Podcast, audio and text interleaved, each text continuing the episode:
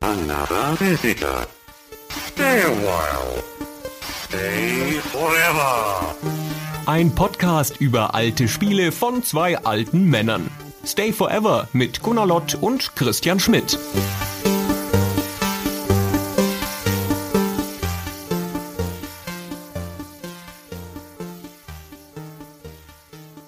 Hallo Christian. Hallo Gunnar. Jetzt hast du nicht galaktische Grüße oder sonst irgendwas gesagt. Du sagst Nee, ja sonst immer irgendwas. Lustiges. So was auf dich auf das Spiel bezieht oder so. Mir fällt nichts Lustiges ein, was sich auf dieses Spiel bezieht, um ehrlich zu sein. Aber es ist doch ein lustiges Spiel, über das wir sprechen wollen. Ja, über lustige Spiele müssten einem ja sofort lustige Dinge einfallen, aber hm, irgendwie habe ich gerade eine lustige Dinge-Blockade. Ach, Christian. Sollen wir noch mal den den Podcast verschieben um vier Wochen, bis dir wieder was Lustiges eingefallen ist? Es muss ja nicht unbedingt eine lustige Begrüßung jedes Mal sein. Wir können ja auch einfach mal direkt in Medias Res gehen. Wir können einfach mal nicht um den heißen Brei herumreden, wie wir das sonst immer machen, sondern einfach mal direkt sagen, wir sprechen heute über die Space Quest Serie.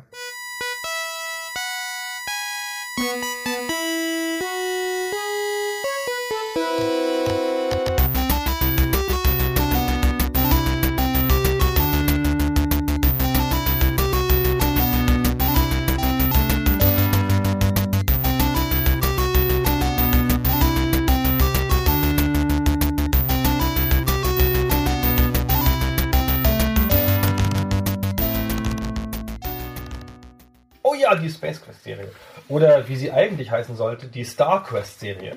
Echt? Sollte sie? Ja, angeblich, habe ich irgendwo in einer Seitennotiz gelesen, war der Arbeitstitel dafür StarQuest. Und ich kann mir gut vorstellen, was für ein immenser kreativer Prozess beteiligt gewesen sein muss, um das von StarQuest zu SpaceQuest zu kriegen. Das ist doch vermutlich schon damals eine Marketingabteilung dazwischen geschalten worden und Marketingabteilungen müssen allein schon, um ihre Existenz zu rechtfertigen, den Namen mindestens einmal ändern lassen.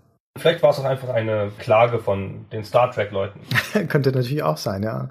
Über Klage und sowas, da kommen wir später nochmal drauf, weil da ist die Space Quest Serie berühmt berüchtigt dafür, dass mehrmals Namensänderungen eingeklagt wurden, wenn auch nicht an ihrem Haupttitel. Aber äh, beginnen wir erstmal von vorne mit dem historischen Kontext. Wo kommt die her? Was ist es eigentlich? Ja, da kannst du sicher was dazu sagen. Ich konnte dazu was sagen, bis du gesagt hast, dass da irgendwas freigeschalten wird. Und dann habe ich mich wieder diesen irritierten Moment, weil es ja bekanntlich in Hochdeutsch freigeschaltet heißen muss. Ist dir klar, dass du das immer falsch sagst? Ja, ja, es gibt auch hier massenhaft Leute um mich rum, die behaupten, dass China gar nicht China ausgesprochen würde. Aber die haben halt alle Unrecht. Und das Ding, durch das man geht, um einen Raum zu betreten, ist eine Tür. Eine Türe. Nein, das E ist falsch. Nein, das ist eine Türe, durch die man den Raum betritt. Ach, das ist alles so schön. Aber gut. Space Quest ist ein Spiel von 1986 und wir können froh sein, dass es nicht aus Franken kommt. Wer weiß, wie es dann hieße. Wurstquest hieß es dann, das kann ich dir jetzt schon sagen. Wurst- Allmächtquest. Genau. ein Spiel von 1986, ein Adventure und kommt von Sierra Online, eine Firma mit einer ruhmreichen Geschichte, die damals noch Sierra Online hieß und später nur noch Sierra. Und dann war es irgendwie auch immer vorbei irgendwann. Mhm. Das fiel in unsere Zeit, als sie die dicht gemacht haben. Das war 99 oder 2000. Genau, die war ja dann in Händen von Vivendi oder irgendwas und dann Ich glaube, Vivendi war es. Ja. Genau, und dann wurde das alles auch nicht besser. 1986 war dann noch alles okay und dann haben sie ein lustiges Science-Fiction-Adventure rausgebracht namens Space Quest. Damals hat man noch lustige Adventures gemacht. Ja, heutzutage macht man nur noch lustige Adventures, habe ich das Gefühl. Oder ne, das ist vielleicht unfair, weil wir ja wieder in einer Phase sind, wo Adventures vielfältiger geworden sind. Aber es gab mal eine Zeit, sagen wir die Post-LucasArts-Ära, wo das typische LucasArts-Comedy-Spiel die Art und Weise stark beeinflusst hat, wie Adventures wahrgenommen wurden. Adventures haben humorig zu sein, sie haben so leicht trotteliges Charaktere zu haben, viel Wortwitz, Slapstick und sowas. Und es gibt so ein Schema F, nachdem Adventures lustige Adventures gemacht wurden. Da haben sich gerade auch viele deutsche Firmen daran entlang gehangelt. Also wie gesagt, LucasArts war da sehr stilbildend, gerade mit Monkey Island und, und Day of the Tentacle. Aber eigentlich ist die Idee des lustigen Adventures was, was viel früher schon ansetzt. Auch nicht bei Space Quest und auch nicht bei Sierra. Es war also schon damals nicht so ein Geniestreich zu sagen, wir machen jetzt ein Comedy-Adventure. Wir hatten ja vorher zum Beispiel lange Zeit die dominante Firma im Adventure-Bereich bei Infocom. Und auch die haben schon, man möchte fast sagen, ein Space-Comedy-Adventure nach dem anderen gemacht. Da gab's Planetfall, später Stationfall, da gab's Hitchhiker's Guide to the Galaxy, Leather Goddesses of Phobos, das war 83, 84, 86, also alles im Prinzip vor Space Quest. Da gab's also schon eine, ich will nicht sagen eine reichhaltige, aber zumindest schon eine Tradition von Space Comedy, Sci-Fi Comedy Adventures und dann Sierra mit Space Quest. Und das ist ein komplementäres Spiel und auch eine komplementäre Reihe, weil die haben ja schon eine große Adventure-Reihe gehabt, die auf Quest endet, nämlich King's Quest. Genau. Obwohl, gab es da schon das zweite Spiel oder das? Das dritte schon. 84 war das erste. 84 war das erste. In 86, wo Space Quest rauskam, gab es schon das dritte King's Quest. Und Space Ah, Quest war ja. sozusagen die zweite Reihe, die sie angeschoben haben. Und dann, wie wir alle wissen, kam später noch, na, kriegst du, du kriegst sie sicher alle noch zusammen. Police Quest kam noch, Genau. wo es so eine absurde Geschichte gibt von so einem echten Polizisten, der dann da Game Designer wurde, also auf der Straße im, im Laden rekrutiert. Sind doch Beim Polizisten. Friseur. Beim Friseur, genau, das war's, genau. Beim Friseur, kommen Sie doch mal mit, Sie sind doch Polizist, wir machen da so ein Spiel, wir brauchen da Hilfe. Und dann gibt es noch das andere Quest, das Dings Quest. Sag doch schnell, wie heißt das? Ja, es gibt natürlich noch Leisure Suit Larry, da hat das hat ausnahmsweise nicht Quest im Namen. Das Ach war so. eigentlich die Serie, wo ich mit dir drüber reden wollte, weil wir ursprünglich sagten wir beide ja, wir müssten endlich mal was über die Sierra Adventures machen. Und dann sagte ich ja, du darfst dir eine Reihe raussuchen und dann hast du Space Quest gewählt, ausgerechnet. Ich wollte eigentlich über Larry reden. Aber gut, das machen wir wann anders. Und dann gab es natürlich noch Quest for Glory und später noch Gabriel Knight als eher kürzere Serie. Also da waren noch ein paar. Die haben in meiner spezifischen Wahrnehmung alle das gemeinsam, dass sie alle doof sind. Und deswegen habe ich dann versucht, die am wenigsten schlimme Reihe zu finden. Vielleicht liegt das am Rezipienten, wenn die Spiele alle doof sind. Bestimmt. Ja. Das liegt ja oft am Rezipienten. Fips Asmussen, ich verstehe ihn einfach nur nicht, weißt du? Macht großartige Witze. Mario Barth. Tausende von Leuten zufrieden mit diesen Komödianten. Und so wie Space Quest. Naja, also ich habe tatsächlich, ich sag's gleich voraus, Sierra-Spiele nie gemocht und auch nie viel gespielt. Und ähm, habe mir dann die Serie ausgesucht, wenn wir schon über Sierra reden müssen, die für mich das kleinste Übel war. Okay. Leisure Suit Larry hasse ich ja richtig, richtig gehend. Das fand ich ja schon damals ganz schlimm. Also auch im Original schon ganz schlimm. Du weißt, dass wir nicht dran vorbeikommen, da trotzdem nochmal einen Podcast dazu zu machen. Ja, meinst Ja. du? Aber das ist ja wieder, das ist ja ganz spannend, wenn du die alle in Bausch und Bogen verbannst und dumm findest. Die Spiele, da ist natürlich die interessante Frage, was du daran dumm findest oder warum du sie nicht mochtest. Wenn ich das mal wüsste, ich habe sie einfach nicht gespielt. Vielleicht gab es sie auch nicht an meinem spezifischen Ort als Raubkopien. Die gab es überall. Es gab eine, eine gewisse Zeit, so 87, 88, wo es keinen PC irgendwo auf der Welt gab, wo nicht eine Raubkopie vom LRE 1 drauf gewesen wäre. Wenn du das sagst. Das war so. Ich habe das ja auch gespielt irgendwie. Irgendeinen Larry. Ich weiß nur nicht mehr welches. Egal. Also die zweite große Serie der ruhmreichen Sierra-Serien, von denen einige auf Quest enden und andere das Wort Quest in der Mitte tragen, ist Space Quest. Genau. war von Mark Crow und Scott Murphy, über die wir gleich noch ein paar Worte verlieren. Und war von Anfang an geplant als, also mir erscheint es so zumindest, Anfang an geplant als Gegenserie zu King's Quest. Hm. Es wechselt das Szenario von Fantasy zu Science Fiction. Es geht von eher ernst zu eher komödiantisch, zu volle Kanne komödiantisch. Was sich schon am Setup zeigt, der Held ist nämlich Roger Wilco, der Hausmeister des Raumschiffs Al-Qaeda. Und die Zarians greifen an, eine böse Rasse, die aussehen wie Echsen, schießen da alles zusammen, töten die Besatzung und wer ist der Letzte, der noch lebt und das Schiff retten muss? Es ist der Hausmeister. Also sonderlich originell ist es erstmal nicht, halten wir das fest. Ich hatte ja vorhin schon gesagt, Infocom hatte da schon eine Historie von Sci-Fi-Comedy-Spielen und auch bei Planetfall zum Beispiel, oder ist es Stationfall? Ich glaube Planetfall ist auf dem, schon auf dem Cover der Charakter abgebildet mit einem Wishmob.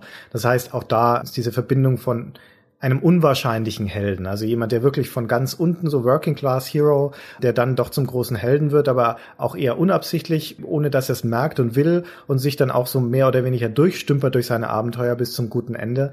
Mm, Das ist also ja nun eine, eine Art von Comedy-Klischee, die auch nicht so wahnsinnig neu ist. Aber sie war für Sierra neu und wie du schon sagtest, die sind ja mit sehr ernsthaften Spielen gestartet. Sie hatten am Anfang relativ ernsthafte Adventures gemacht, auch schon Science Fiction und, und Fantasy und sowas, dann ein bisschen Disney-Kinderspiele und dann war King's Quest ihr großer Hit 1984 und da wurde dann die erste Serie draus und eigentlich wollte der Ken Williams, der Chef von Sierra, auch das Space Quest als witzige Serie gar nicht haben. Und dann haben dieser Scott Murphy und der Mark Crow haben aus, aus eigenem Antrieb die ersten Räume davon gebaut und haben dann grünes Licht bekommen, um das Spiel machen zu dürfen. Also ich finde, weil du sagst, es ist jetzt nicht so originell, dieser Anfang mit dem tollpatschigen Helden, aber ich finde, sie ziehen es konsequent durch. Ja. Die ganze Zeit. Und das ist nicht so was wie später bei Half-Life, wo der Held ja nur so ein normaler Wissenschaftler ist, der nicht kämpfen kann und dann kommen die Aliens und dann muss er sich verteidigen. Und der Gordon Freeman wird ja in kürzester Zeit zu einem Superhelden quasi und schießt da hunderte von Aliens und Combine ab. Roger Wilco, der bleibt schön die ganze verdammte Serie lang unfähig. Ja, es wechselt so ein bisschen. Er wird dann, dann im fünften Teil wird er richtig sogar zum Raumschiffkapitän und damit dann schon so auch zu einer exponierten Position und einem Offizier sozusagen. Ja. Da macht er dann Karriere, wird aber im sechsten Teil dann prompt wieder degradiert, um wieder zurückgestoßen zu werden auf dieses Level, wo er herkommt. Auch ein bisschen künstlich, wie ich finde. Hm, hat mir auch nicht sonderlich gefallen damals. Aber ich meine, wenn dieser Held schon durch fünf Episoden gegangen ist, wo er naturgemäß fast eine Charakterentwicklung durchgemacht haben muss, um nicht irgendwie eine Blaupause zu bleiben oder flach zu bleiben, und dann wird er wieder da zurückgestoßen, sowas finde ich immer ziemlich uncool als Kniff. Sonst ist es ja so, ne? Im ersten Spiel ist er der Hausmeister und im zweiten ist er auf der Kadettenschule und im dritten Spiel ist er, hat er sein eigenes Raumschiff und im vierten Spiel ist er Admiral und im fünften Spiel ist er Gottkaiser oder sowas. Das wäre eine völlig logische Sache, aber sie haben sich halt gedacht, okay, das Tollpatschige, das pure Komödiantische erhält sich am besten, wenn er immer den Mob dabei hat, den Hausmeister-Mob. heißt es im Deutschen auch Mob? Doch, Wischmob, genau. Wischmob, ja. Genau, das, und das fängt auch gleich dann so typisch an, das erste Spiel. Es fängt an mit einem durchdringenden Alarmsound, der die ganze Zeit da schallt, weil das Schiff hier angegriffen wurde. Ich sagte es bereits, die Arcada und der Roger Wilco wird davon unsanft geweckt, weil er gerade irgendwie ein Nickerchen gemacht hat, um nicht zu arbeiten. Mhm. Und dann hat das einen ganz eigenen Screen, weil es nämlich so zwei Ebenen zeigt. Es zeigt nämlich zwei Gänge übereinander. Also wie so ein Jump'n'Run eher, finde ich. Ne? Wie bei Pitfall oder so, wo man halt zwei Ebenen hat. Ja. Also erstmal bewegst du dich wie in einem Actionspiel eher, finde ich fast. Ja, du gehst da so lang und hast das Gefühl so, musst dir, ist auch dringend alles, ja. Es hat Zeitlimit und diese Aliens kommen und du musst den Aliens auch ausweichen. Du bist da ziemlich reingestoßen in die Situation. Das Spiel lässt auch gar keinen Zweifel daran, dass du unfähig bist. In den ersten Worten schon, die es dir so zeigt. Und dann bist du da ganz schön unter Druck, da erstmal was zu schaffen überhaupt. Hm. Oder überhaupt mal was zu machen. Du verstehst ja nichts davon. Du stirbst relativ schnell, ja? gerade weil du eben, wie du es beschrieben hast, die Situation erstmal nicht kennst und dann läufst du da den Gang runter und irgendwann tauchen diese Sarians auf, also die das Schiff überfallen haben und schießen dich halt tot. Und dann ist das Spiel auch zu Ende. Das ist eines der Markenzeichen der Sierra-Spiele dieser Zeit, dass du in einem, einem, typischen Durchgang, bis du das Spiel zu Ende gespielt hast, viele, viele Tode stirbst und dass die Tode auch jeweils der Endpunkt des Spiels sind. Wenn du nicht gespeichert hast vorher, ist es einfach vorbei. Wo es in King's Quest noch eher so zu dem, sagen wir mal, zur, zur Situation gehörte, so zur Beschreibung dieser Welt, dass die halt auch gefährlich sein kann, ist es in Space Quest dann nochmal eine Stufe höher gehoben zum Spielprinzip, dass es zum komödiantischen Teil des Spieles gehört, dass der Spieler auf absurdeste Art und Weise sterben kann. Aber auch auf sehr banale, wie eben zum Beispiel Beispiel am Anfang des Spiels erstmal erschossen zu werden. Das wirst ja eingeführt in diese Tode. Da hast du eine ganz kleine Warnung am Anfang, so, oh, ich höre einen Sarian kommen, dann darfst du halt nicht weiterlaufen zum nächsten Bildschirm. Wenn du dann doch weiterlaufst, hast du aber gar keine Chance mehr. Und das ist halt der Unterschied dann zu einem Actionspiel oder sowas. Du kannst dem Schluss auch nicht ausweichen. Das kommt dann halt und du musst, bleibst angewurzelt stehen und es erschießt dich. Es ist nicht nur so, dass du da stehen bleiben müsstest. Wenn diese Warnung kommt, dann hast du nur ein bisschen Zeit, bis die Sirens in diesem Bildschirm auftauchen, in dem du bist. Und das ist auch eine der Sachen, die ein besonderer Fortschritt gegenüber dem Adventure-Standard dieser Zeit waren. Wir dürfen nicht vergessen, die Text-Adventures waren eigentlich immer noch bis Mitte der 80er so das dominierende Genre, dann werden es irgendwann Text-Adventures mit Grafik. Und das sind in ihrer Essenz rundenbasierte Spieler. Das Spiel wartet, bis du den nächsten Befehl eintippst und dann geht's weiter. Mit das Besondere an der Art und Weise, wie Sierra in King's Quest Adventures definiert hat, ist, dass sie in Echtzeit ablaufen. Und dass du, wie du schon sagtest, wie in einer Art Actionspiel, deine Figur selbst steuerst. Also die Beweglichkeit des Charakters auch im 3D-Raum, nicht nur nach links und rechts, sondern auch nach hinten und nach vorne. Und in Space Quest, mehr noch als vorher in den King's Quest Spielen, wird es auch eingesetzt dann tatsächlich für räumliche und zeitliche Rätsel. Wenn nämlich diese Warnung kommt, Achtung, du hörst Schritte aus dem, von, von links oder von rechts, was du tun musst, ist, dich in dem Raum zu verstecken, indem du, das sind so Vorsprünge, wo die Aufzüge sind, mit denen du nach oben und unten fahren kannst, dann musst du dich da in die Nische stellen, damit die dich nicht sehen. Das heißt, deine Position im Raum ist wichtig und die Zeit ist wichtig, weil du nicht unendlich viel hast, um da hinzukommen. Dann schauen die kurz in den Raum rein, entdecken niemanden und sind dann wieder weg. Und das ist ganz schön heavy, wenn man das sozusagen von heute nochmal spielt oder solche Spiele wie Monkey Island gewohnt ist, die ja erst später kamen. Ja, ja, die später kamen, genau. Ja, genau. Monkey Island ist ja später angetreten, um genau das nicht zu machen und hat halt gesagt, man kann nicht sterben in unseren Spielen. Das war halt neu. Ja. Und das ist zum Beispiel eins meiner Probleme, glaube ich, mit der Serie. Ich habe die LucasArts Sachen zuerst gespielt und hatte dann Schwierigkeiten mit Spielen, die mich komödiantisch sterben lassen. In den Infocom Adventuren war es kein Problem, aber da gehört es irgendwie so dazu. Und hier macht das Spiel das ja mit Absicht. Ja. Macht mit Absicht die Situation so, dass du beim ersten Mal stirbst. Dann gibt es dir eine lustige Beschreibung deines Todes, was ja adäquat ist, kann man ja schon mal machen. Und also du stirbst ja auch, wenn du einfach mal irgendwas ausprobierst oder so. Ja, ja? Also und dieses coole Ausprobieren, das ist ja eine der klassischen Spielmechaniken, so, du hast halt keine Ahnung, zwei Sachen im Raum und 14 Gegenstände, das heißt ne, Kombinationen und dann probierst du alle aus. Und hier hast du eine gute Chance, dass du einfach mal stirbst. Im ersten Teil gleich irgendwie kannst du, also A, kannst du von Ceres erschossen werden, gibt noch tausend Sachen, aber du kannst auch einfach die Luftschleuse betreten ohne einen, einen Anzug und dann, pam, oh, ich habe meinen Anzug vergessen, zack, tot. Hm. So. Ich weiß noch, dass wir das damals als großen Fortschritt gefeiert haben, mehr oder weniger, als Monkey Island diese Tode abgeschafft hat und gesagt hat, ja, das ist ein Spiel, in dem du probieren kannst, was du möchtest, wie du sagtest, und dir wird erstmal nichts passieren. Aus meiner Perspektive war das ein Fortschritt gegenüber Space Quest und den ganzen Sierra-Spielen. Später haben sie es ja dann auch aufgegriffen. Heutzutage würde ich es ein bisschen reflektierter sehen. Dieses Monkey Island ist im Prinzip der erste Schritt hin zu der Maxime, die heute vor allem im Casual Game Design die wichtigste ist, nämlich dass Spieler andauernden Fortschritt machen müssen und nicht bestraft werden dürfen für Dinge, die sie tun. Also dass die Konsequenzen, zumindest ein Teil der Konsequenzen abgeschafft wurden. Es hat aber auch noch eine andere Auswirkung, nämlich dass keines der moderneren LucasArts-Spiele ab Monkey Island diese Form von Getriebenheit und Fremdheit und Tödlichkeit erzeugt, wie das Space Quest macht. Vor allen Dingen in Space Quest 2, das ja da zu Recht berüchtigt dafür ist. Da wirst du auf einen fremden Planeten geworfen, kommen wir gleich noch dazu, in dem du ja auch nicht weißt, wie der eigentlich funktioniert, wie da die Natur funktioniert, die Regeln funktionieren und so weiter. Und demnach ist potenziell alles erstmal tödlich. Du wirst auch noch verfolgt von Leuten. Das heißt, du hast nur eine begrenzte Zeit, um Entscheidungen zu treffen, sonst bist du tot. Und wenn es die falsche Entscheidung ist, bist du auch tot. Und das erzeugt ein Gefühl der Beklemmung und der Immersion und auch des Drucks in gewisser Weise, des Entscheidungsdrucks, die du in den späteren todesfreien Spielen so nicht hast. Das stimmt und das Space Quest macht es sogar besonders hart, indem es ja an ein paar Stellen Zeitlimits gibt, die dir nicht gesagt werden. Ja. Dann überlegst du halt noch kurz, ob das jetzt richtig ist, den roten Knopf zu drücken oder sowas, ja. Und dann explodiert das, Schiff, weil du es nicht schnell genug gemacht hast. Und dann sagt das noch irgendwas von, ja, so viel Sprit hast du halt nicht. Tut mir auch leid, wenn du so lange überlegst. ich fand es halt immer zwiespältig, weil das ist natürlich einerseits cool, weil du versuchst ja dann auch die Tode rauszufinden.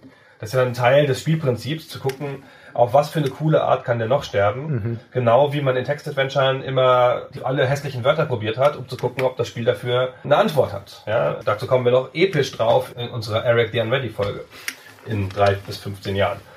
Und so findest du, versuchst du das halt rauszufinden, ob da noch ein anderer Tod versteckt ist und so. Das muss man sich aber, wenn man das nicht in der Zeit wahrgenommen hat, und ich habe das halt nicht 86 gespielt, sondern halt später, hat man damit größere Schwierigkeiten, fand ich. Also weil das ja auch immer noch ein Ende ist. Du musst halt sehr viel saven, dann die Tode suchen, dann wieder speichern, Tode suchen und so weiter.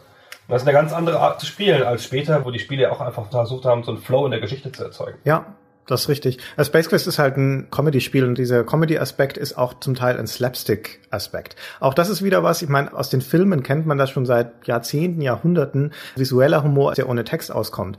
In dieser Ära, in den 80ern, die Zeit der Text-Adventures, ist das eigentlich undenkbar. Da ist Slapstick dann im Zweifelsfall auch immer eine Textbeschreibung von irgendwas, dem fällt ein Eimer auf den Kopf oder sowas. Und erst die Visualisierung, die Animation von Spielen, wie sie Sierra sehr stark vorangetrieben hat in Adventures, erlaubt es dann also auch tatsächlich so visuelles Slapstick-Elemente zu haben. Und die sind in Space Quest in erster Linie, also zu 80 bis 90 Prozent, die Todesszenen, die dann aber halt auch witzig sind. Ja? Also in dem Remake zum Beispiel von Space Quest 1, da trifft der Roger auf dem Planeten Carona, wo er da rumgeht, ein so ein Riesenmonster, das heißt Orat. Und wenn er ihm zu nahe kommt, dann wird er halt zum Ball zusammengeknüllt und ein bisschen rumgedribbelt. Und das allein ist schon nett anzuschauen. Oder meine Lieblingsszene daraus ist auch aus dem Remake, geht er durch eine Höhle und da ist eine Laserbarriere und wenn du da einfach durchläufst, dann zerfällt er so in kleine Schnippelchen, dann wird aber da das Spiel angehalten und dann blenden sich Mark Crow und Scott Murphy, also die beiden Autoren, als eine Art Sportmoderatoren ein und sagen, wow, da hat Roger aber wieder Mist gebaut, nicht wahr, Scott? Ja, Mark, lass uns das nochmal in der Zeitlupe anschauen, dann wird zurückgespult, dann läuft er dann nochmal durch, dann fällt er wieder in die Stückchen und die kommentieren das. Und da ist also dieser Tod zelebriert in diesem Moment. Wenn du alles richtig gemacht hättest, hättest du diesen Teil des Spiels nie gesehen. Dadurch, dass du es aber erstmal falsch gemacht hast, bist du zumindest noch einen kleinen dafür belohnt worden. Man muss sie halt suchen und was gehört eine, soll ich sagen, eine Einstellung dazu. Wenn du halt aber irgendwie, was weiß ich, auf Corona oder so im ersten Teil guckst halt einfach in so ein Loch, weil du halt mal in so ein Loch gucken willst, ob da was drin ist. Und dann klettert der da rein und du denkst auch so, was kletterst du denn da rein? Ich wollte doch nur gucken. Und dann wird er ausgespuckt als Knochenhaufen so. Und dann hörst du noch so ein Rülpsen oder das Alien rülpst da noch. Na toll. Ja, und wenn du dann nicht gespeichert hast, ist das schon manchmal ziemlich nervig. Oder was war das im Teil 3? Ganz am Anfang, wenn du da rumläufst und auf dieses Fließband springst, dieses mhm. Band da, das dich da weiter bewegt an einer Stelle, dann kletterst du halt hoch und kommst auf so ein Fließband und dann wirst du da weiter. Und dann habe ich überhaupt nicht gecheckt, was er machen muss. Und dann zack, ist er am Ende des Fließbandes, so nach zweieinhalb Sekunden, und wird da zermalmt. Mhm. Da hatte ich natürlich nicht gespeichert, weil es am Anfang des Spiels war. Man noch nicht denkt, dass man gleich sterben kann. Ja, nochmal. Das ist das Prinzip, das man damals aus der Spielhalle von Dragon's Lair kannte, von diesem Cartoon-Adventure. Da war es natürlich noch zugespitzter. Da hast du ja in jeder einzelnen Szene die Entscheidung zwischen ich mache was richtig oder alles andere was falsches endet mit dem Tod automatisch. Aber die Tode sind halt auch immer Slapstick animiert, deswegen sind sie auch eine Belohnung, zumindest wenn man sie das erste Mal sieht, beim 50. Mal dann vermutlich nicht mehr. Bei Space Quest ist es jetzt nicht so krass, aber es ist schon so, dass es viele Aktionen gibt, die dich halt zwangsläufig dann zum Spielende führen, ohne dass es immer absehbar ist. Also du kannst nicht voraus voraussehen, welche Aktion jetzt wirklich dich umbringen wird und welche nicht.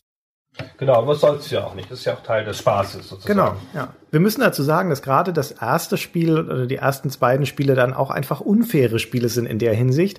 Du kannst im ersten Spiel zum Beispiel auch in Sackgassen kommen. Das ist ja was, was man in The Adventures einfach grundlegend auch damals schon als schlechtes Design angesehen hat. Dann kommst du dann später, nachdem du von Arcada entkommen bist und auf diesem auf Corona unterwegs bist, kommst du dann in eine, einen Ort, der heißt Eulens Flats äh, auch ein Wortspiel, da gehe ich jetzt nicht weiter drauf ein. Du kommst du mit so einer Art Gleiter an, so einem Hover-Motorrad. Und dann kommt nur ein Typ auf dich zu, so ein Zwielichtiger, und sagt, ähm, ich kauf dir das Motorrad ab, 30 Bakazoids, die Währung in Space Quest.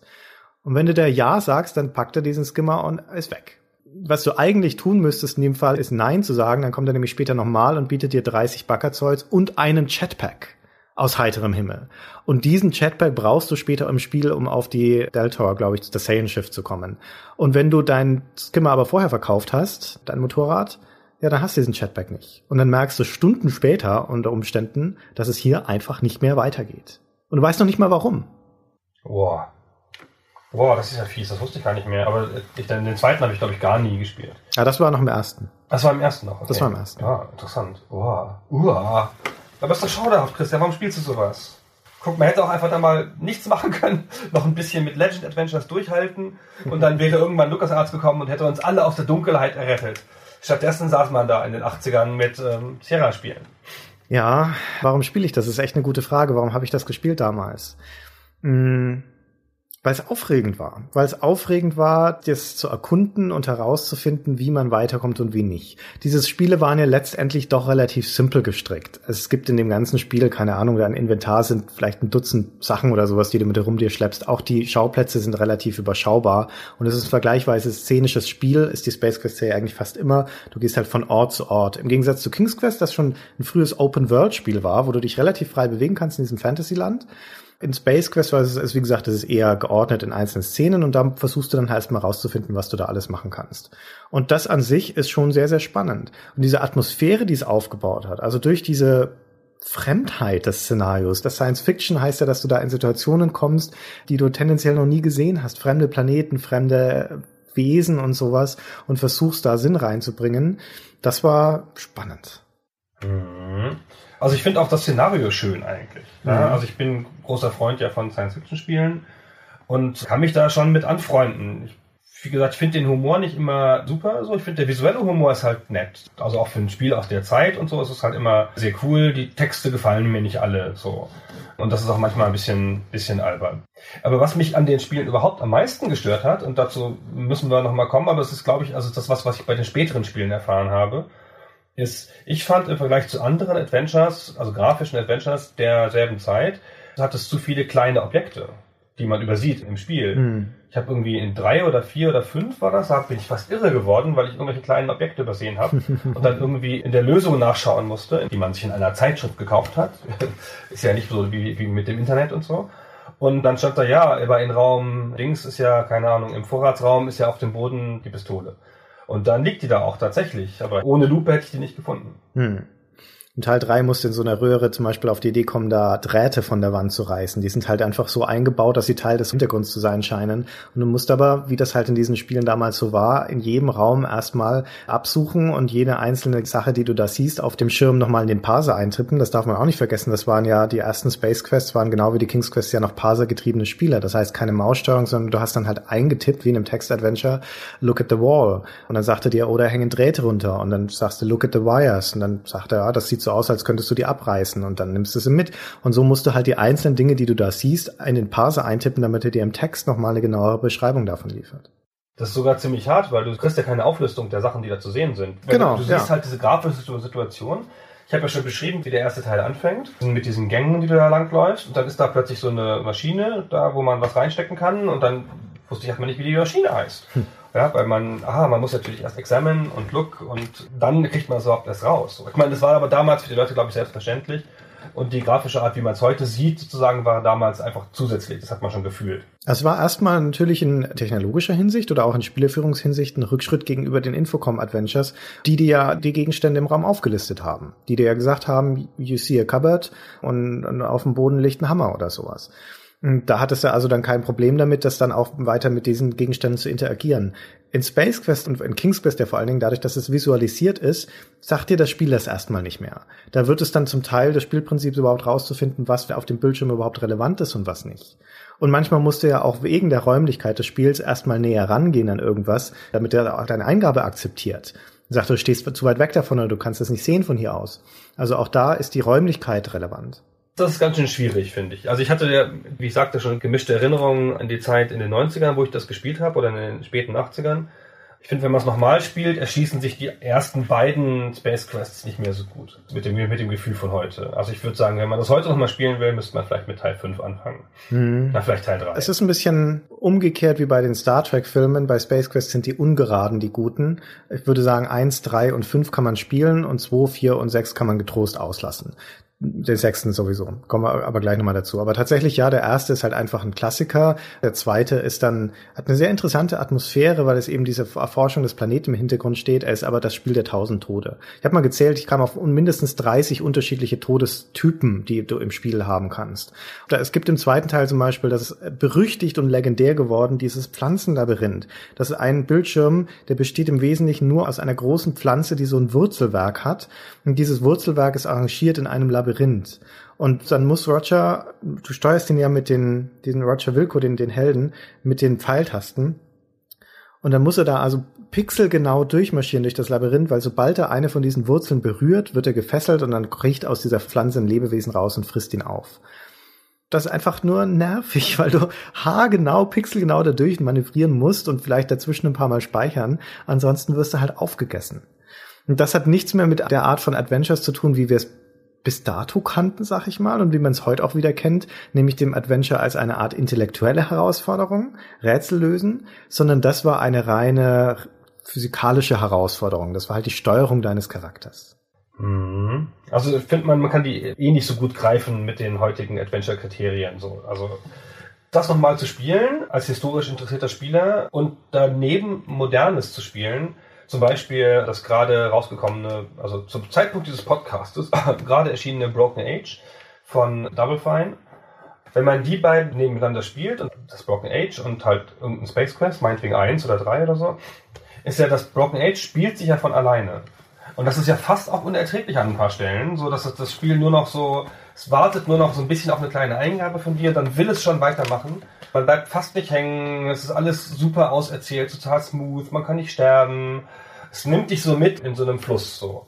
Das ist ja ganz schön und ähm, auch angenehm, aber das ist auch ein bisschen sehr bevormundend, wie mhm. die Spiele heutzutage sind. Mhm. Und deswegen ist es natürlich schon schön, so sehr ich ein Freund davon bin, dass man in Adventure nicht sterben kann und das auch als große Innovation empfand, als Lukas Arzt das sich auf die Fahnen geschrieben hat, so schön ist es doch, wenn das Spiel einen auch mal ein bisschen hart anpackt und sagt, du bist aber blöd, ey. Ja? auch wenn man es nun gerade nicht war, ja. wenn man nur in ein Loch geguckt hat. Ja, aber finde, das, das gehört schon dazu. Ich habe manchmal das Gefühl, dass sich Adventures heutzutage dann auch wieder auf diese Art und Weise an das Ideal des interaktiven Films annähern, dass sie ja eigentlich in erster Linie daran interessiert sind, dir eine Geschichte zu erzählen und dass die Interaktion dazwischen eigentlich nur lästig ist, weil sie die Geschichte ausbremst.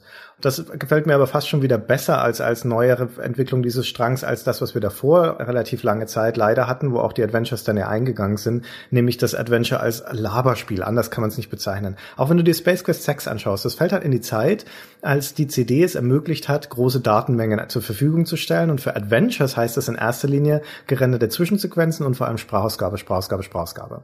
Und Sprachausgabe anhören oder Texte lesen sind zwei unterschiedliche Dinge. Bei Space Quest 1 vor allen Dingen, bei diesen frühen Spielen merkst du, die sind noch relativ wortkarg. Da waren Bytes noch wichtig, da hat man auch nicht so wahnsinnig viele Texte auf die Diskette gebracht. Da hat man halt dann eher das Nötigste gesagt. Jeder zweite Eingabe war, das geht nicht oder das sehe ich nichts. Mit dem Luxus des zunehmenden Platzes wurden die immer verschwenderischer in ihrer Beschreibung und dann vor allem auch in der Vertonung. Und Space Quest 6 ist so ein wunderbares Beispiel dafür, für ein Spiel, das dich totredet. Wo du eine Viertelstunde in einem Bildschirm verbringen kannst, nur damit, Dinge anzuschauen. Erst mit dem Anschau-Icon, dann mit dem Benutz-Icon, dann mit dem Sprech-Icon, dann mit dem Dran-Schleck-Icon oder in dem, in den Hintersteck-Icon, was weiß ich alles. Für jedes hat das Spiel eine Reaktion parat. Und es wurde so lange gefeiert, als Maßstab für gute Adventures, dass die Aktionen alle unterschiedliche Reaktionen bringen und sei es eben nur ein flotter Kommentar des Moderators. Aber das finde ich gar nicht gut. Ich habe keinen Bock, dass sich ein Spiel in ein Hörbuch verwandelt, wo meine Aktion nur daran besteht, den nächsten Text anzustoßen. Das macht mir keinen Spaß. Das halte ich deswegen auch für ein Irrweg der Adventures und bin dann eher froh, wenn das Spiel wieder sagt, okay, pass auf, wir lassen dich jetzt nicht so viel Scheiß machen, wir nehmen dich mit auf die Bahn, die ist dann aber auch zielführend. Ganz interessant, weil es gibt ja ganz unterschiedliche Erwartungen an Adventures, ja auch heute so. Also es gibt ja Leute, die würden sagen, die Rätsel sind es. Ja. Die Rätsel sind das, was das Adventure ausmacht und man erinnert sich, wenn man an ein fünf Jahre altes Adventure denkt, hauptsächlich noch an die guten Rätsel. Hm. Und es gibt ganz andere Leute, die halt sagen, ja, aber ich will da eine schöne Geschichte erleben und so und die Rätsel sollen mir ja nicht im Weg stehen, sonst bleibe ich da bloß hängen und dann komme ich aus dem Spiel raus. Und die gibt es beide. Also ich habe gerade zufällig Kommentare von Adventures gelesen, also von Adventure-Tests. Und da standen die unversöhnlich gegenüber. Und ich habe immer den Eindruck, dass das eine sind eher Frauen, das andere eher Männer, aber das ist vielleicht auch nur ein Vorurteil. Aber offenkundig hat man ja für diese zweite Gruppe, die von den Rätseln nicht aufgehalten werden will, hat man ja Adventures gebaut. Ja, viele Adventures nehmen das ja auf sozusagen. Also das, das klar, dass nicht sterben können und so, ein, ein Hint-System, Früher war es ja so, du hast ja ein Spiel gekauft, so ein Adventure, und dann bist du halt in Szene 3 hängen geblieben und dann wusstest du nicht, wie es weitergeht. Richtig. Und dann war das Geld weg. Ja, also die Investition, wenn du das nicht rauskriegtest, indem du Freunde gefragt hast oder eine Zeitschrift gekauft hast mit der Lösung und so, oder, oder halt total super warst und das dann halt rausgekriegt hast, was bei Squarespace hilft dir nicht super zu sein. da musst du einfach rumprobieren, bis du schwarz wirst an manchen Stellen dann hast, war das, das Geld da blockiert. Dann wolltest du das, das spielen, das Spiel, für das du Geld ausgegeben hast, ging nicht weiter. Und dann gab es natürlich sozusagen dazu eine Bewegung, die hat gesagt haben, ja komm, jetzt müssen wir dem Spieler, dem Spieler auch das Spiel schon irgendwann geben. Ja, wir sind hier nicht in der Arkade. Das ist wirklich sehr interessant, wie unterschiedliche Herausforderungen die Adventures gerade im Laufe der Zeit an ihre Spieler stellen. Weil heutzutage ist es ja schon, habe ich das Gefühl, auch bei Rätsel-Adventuren letztendlich der Wille des Spiels, dass der Spieler, wenn er möchte, lange Zeit am Stück spielen kann und weiterkommen kann. Bei den alten Spielen, die sich dann eher gegen den Spieler stellen sozusagen, war es eine stark entschleunigte Art des Spielens, weil du kamst nur bis zu einem gewissen Punkt weiter und dann war es halt vorbei. Dann musstest du wirklich hartnäckig sein oder auch einfach mal eine Pause einlegen, um mit einem frischen Mindset sozusagen in das Spiel zurückzukommen oder vielleicht auch mit einem anderen Paar Augen. Und das war Teil der Erwartungshaltung an diese Spieler, dass du irgendwo dir die Zähne ausbeißt und dann nochmal von vorne anfängst, mal zu gucken, habe ich irgendwas übersehen, müsste ich irgendwas anders machen und durch diesen Trial-and-Error-Ansatz dann letztendlich dir diese Erfolgserlebnisse auch ermöglicht, diese Aha-Erlebnisse, wenn du dann endlich drauf kommst, ach, das war's und das könnte ich noch weitermachen. Und ich erinnere mich auch, dass ich auch als Junge, als Kind, wo ich diese Spiele gespielt habe, noch diese Momente hatte, die eigentlich ganz großartig sind, dass du ein Spiel aufhörst zu spielen und es aber weiter mit dir trägst, weil du auf dem Weg ins Bett oder auf dem Weg zur Schule oder sowas noch drüber nachdenkst und dir auf einmal die Idee kommt, das könnte ich doch noch probieren.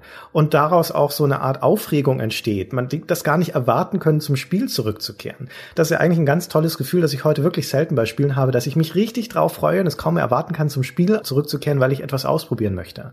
Und bei diesen Adventuren war das natürlich so. Ich glaube, das hatte ich bei Zorg alles schon erzählt.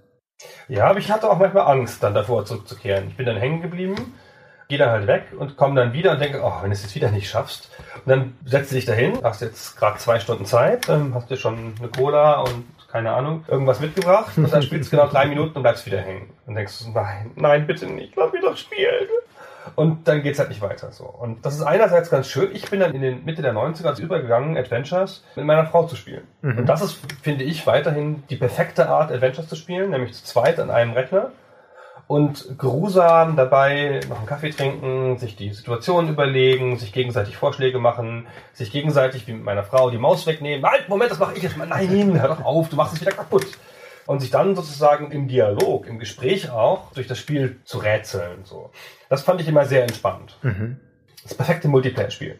Adventure, habe ich immer gesagt. Das ist eine schöne Konstellation, das stimmt. Um nochmal kurz zu dem Rätseldesign zurückzukommen, also Space Quest bekleckert sich da nicht mit Ruhm, würde ich sagen. Ich weiß jetzt aus dem Stegreif kommt mir kein besonders cleveres Rätsel in den Sinn, was so die Logik angeht. Aber was Space Quest mehr hat als andere Serien aus dieser Zeit, zumindest meinem Gefühl nach, ist äh, Rätsel nicht mit dem Inventar zu lösen, sondern über den Raum, also über das, was dir von dem Spiel in der Kulisse auch angeboten wird. Ein sehr schönes Beispiel ist in Space Quest 3, wo man auf dem Planeten Fleep hat, so einen Wüstenplaneten rumlaufen laufen kann. Der ist auch relativ offen. Und da wirst du aber verfolgt von einem Terminator-artigen Roboter. Also ganz klar vom Terminator inspiriert. Du hast sogar zwei unterschiedliche Möglichkeiten, um den zu besiegen und beides sind aber so szenisch bedingt. Du musst entweder auf eine große Statue hochklettern und dem dann oben in der Statue, wo er dich verfolgt, der ist nämlich auch unsichtbar leider, so einen Haken in die Fresse hauen, damit er in das Räderwerk von so einem Motor gestoßen wird. Oder du musst ihn auf dem Planeten selbst unter einen Felsvorsprung locken, wo so eine Art Überhang ist und da hängen so fiese Alienpflanzen dran und die greifen sich alles, was drunter durchläuft und fressen es auf. Und dann musst du dich dahinter stellen und dann siehst du so die Spuren im Sand näher kommen und dann läuft er unter diese Pflanzen, dann macht's Haps und dann wird er aufgegessen und wieder ausgespuckt. Und diese Art von nicht, was brauche ich, um das Rätsel zu lösen, sondern wo muss ich sein, um das Rätsel lösen zu können, ist eigentlich eine ganz coole Herangehensweise. Wir wollen nicht vergessen, dass der Terminator Arnold heißt. Arnold, ja. Ja. Das ist übrigens, das haben wir noch nicht erwähnt, das Spiel ist ja witzig, auch in, mit eigenem Humor in sich witzig, aber ein großer Teil des Humors kommt durch heute schwer erträgliche Anspielungen auf Popkultur in der Zeit. Mhm. So. Also Arnold für den Terminator, mhm, ja. Später kommt noch irgendwie, was ist in Teil 5 oder so, in, wo Rames T. Quirk vorkommt. Mhm. Als Kapitän, ne? Offenkundig eine äh, Anspielung auf James T. Kirk von der Enterprise und so. Ja, gut verschlüsselt, ja. Und das haben sie echt nicht sehr subtil gemacht, ja. Das nee. ist halt, naja. Das finde ich heute ein bisschen komisch so, aber das ist natürlich trotzdem ganz nett. Damals war das sicher witzig. Also die Rätsel, die du eben beschrieben hast, da auf Fleabag, das ist ja ein bisschen Timing auch, ne? Und sich genau hinstellen. Richtig, ja, ja. Und so, das ist jetzt nicht so typisches Adventure-mäßig, ich habe die Lösung. Du musst es auch noch richtig machen in der Sekunde. Ja, das stimmt. Ah, der Humor der Space Serie ist natürlich eines der wichtigsten Elemente daran. Auch in Abgrenzung zu den ganzen Infocon-Spielen vorher, die entweder einfach Comedy ohne parodistische Qualität waren wie Planetfall, also ohne starke, oder wie Leather Goddesses eine Parodie auf 30er Jahre B-Movies im Prinzip, Sci-Fi B-Movies, also eine ganz andere Zeit aufs Korn nehmen, ist Space Quest eine Parodie von zeitgenössischem, nicht nur von Sci-Fi, sondern auch von Popkultur.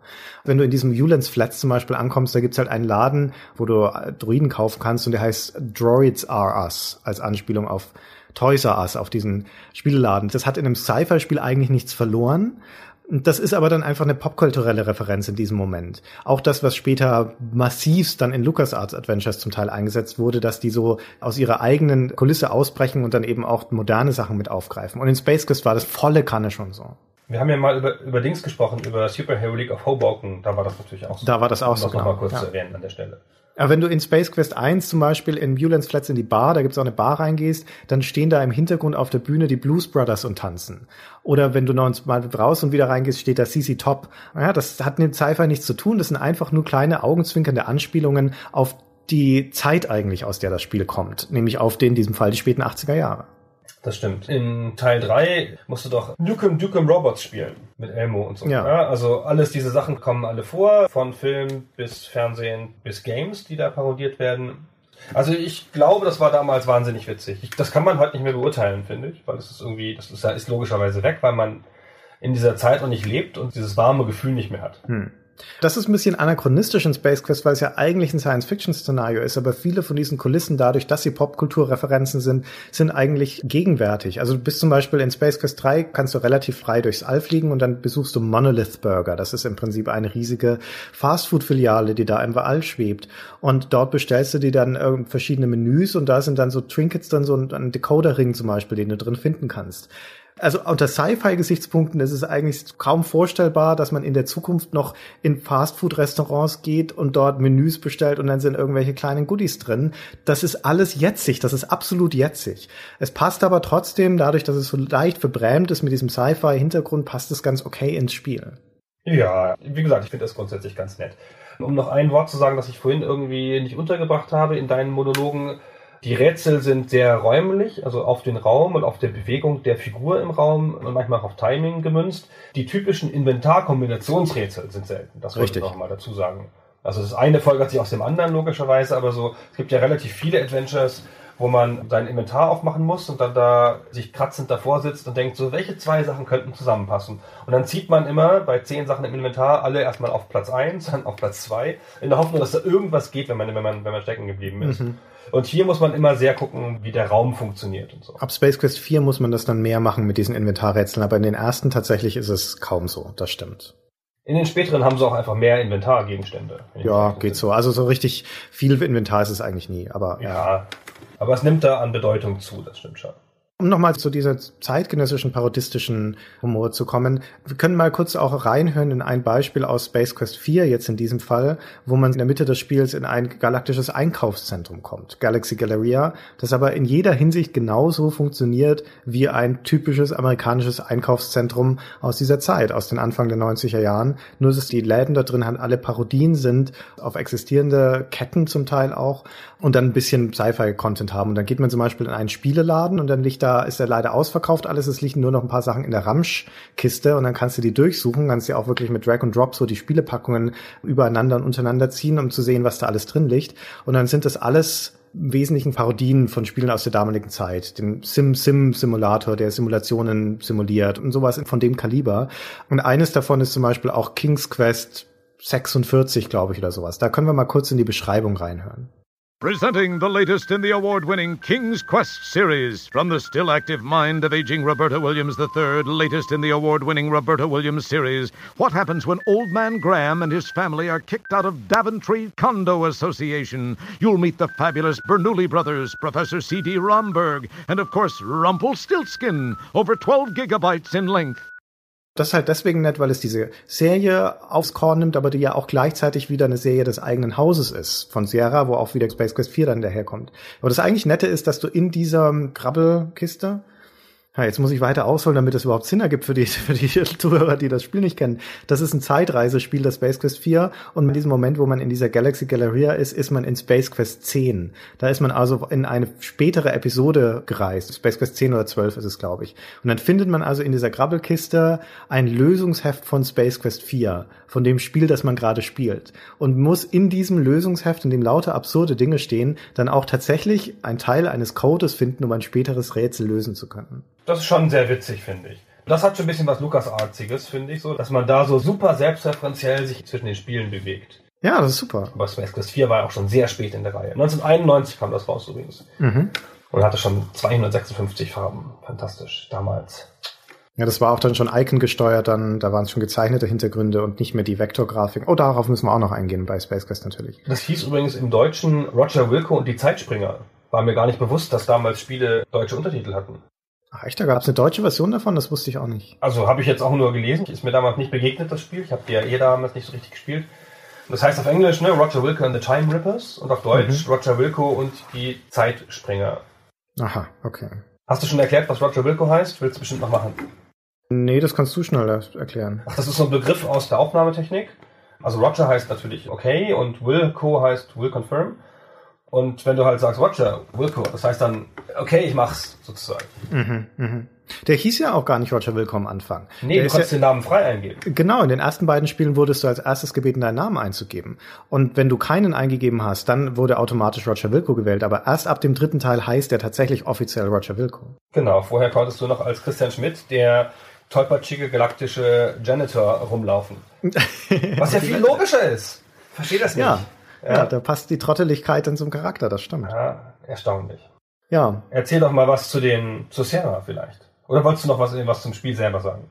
Ach, wir können zu den Spielen, wir sind ja noch längst nicht durch, können wir noch Och, viel. Ich hatte gehofft, wir wären schon fertig und könnten jetzt noch einen kleinen Exkurs machen zu Legend Adventures. Ja, da können wir eine eigene Episode dann nochmal mit vielen, vielen Ach, Exkursen machen. Aber ja, wir haben schon jetzt über den ersten Teil vor allem eine ganze Weile gesprochen. Der zweite Teil, der heißt Warhol's Revenge. Dessen Verdienst im Prinzip ist es, dass er einen Bösewicht in die Serie einführt, nämlich diesen Warhol, der vorhat, Xenon, den Heimatplaneten von Roger Wilco, in die Knie zu zwingen, indem er ihn mit Versicherungsvertretern überschwemmt, mit geklonten. Also die Absurdität ist da auch schon wieder klar. Das ist aber halt ein, es, abgesehen davon, dass man diese Fremdheit dieses Planeten hat und dann später auch nochmal verkleinert wird und sowas. Es ist ein einigermaßen kreatives, aber ansonsten nicht bemerkenswertes Spiel. Und lange Zeit mein Liebling der Serie war der dritte Teil, The Pirates of Pestalon der allein schon so wunderbar beginnt, weil Roger am Ende des zweiten Teils in einer Fluchtkapsel einfach ins All geschossen wird und man dann nicht weiß, was mit ihm passiert. Und im dritten Teil wird er aufgesammelt von einem automatisierten galaktischen Müllsammler, einem riesigen Raumschiff. Und dann wachst du da auf in dem Bauch dieses Raumschiffs, kletterst also aus deiner Fluchtkapsel und erkundest erstmal diese riesige Müllhalde, die nicht nur in die Tiefe geht, sondern auch nach oben. Da gibt's oben auch noch so eine Kranebene und sowas. Und in diesem Müll dann die Möglichkeit zu finden, deine Flucht zu ermöglichen, also wird ein Raumschiff startklar zu machen, ist allein schon ein ganz, ganz großartiges Szenario. Diese Stimmung in diesem Teil hat mir schon wunderbar gefallen. Dann öffnet sich das so und dann kann man tatsächlich in der Galaxis dann zwischen verschiedenen Planeten rumfliegen. Das eigentlich Interessante am dritten Teil ist aber die Wendung, die es dann nimmt im letzten Drittel, wenn man nämlich auf dem Planeten Ortega landet und dort dann das Hauptquartier der Firma Scumsoft findet, einer Softwarefirma, die schlechte Spiele herstellt oder die auch mit deren Spielen unter anderem Astro Chicken irgendwie die, keine Ahnung, die Menschheit unterjochen will oder sonst was. Aber in diesem Moment wechselt das Spiel auf eine Metaebene und beschreibt eigentlich den Entstehungsprozess von Software. Und du landest, wenn du in diese Scumsoft-Filiale reingehst, auf einmal in einem Großraumbüro mit diesen ganzen typischen amerikanischen Cubicles und läufst dann da zwischen Programmierern herum, die gerade neue Spiele herstellen. Und bist also sozusagen im Entstehungsprozess von einem Spiel, wie du es ja gerade selber spielst, im Spiel selbst. Und um es noch absurder zu machen, du musst dann dort die Two Guys from Andromeda befreien und die sind nichts anderes als Scott Murphy und Mark Crow, also die Autoren des Spiels, das du gerade spielst. Und die bringst du dann in einer Zeitsprung zurück zum Hauptquartier von Sierra auf der Erde der Gegenwart. Sensationell, finde ich. Also in ein Spiel gehen, die Programmierer des eigenen Spiels retten, damit das eigene Spiel weitergehen kann, ist natürlich ziemlich cool. Sehr meta. Sehr meta. Astro Chicken kannst du sogar spielen im Spiel. Es gibt ein Spiel im Spiel. Richtig, ja. Diese legendäre Astro Chicken Melodie, die muss jeder kennen. Die spielen wir auch noch mal kurz ein. Na los.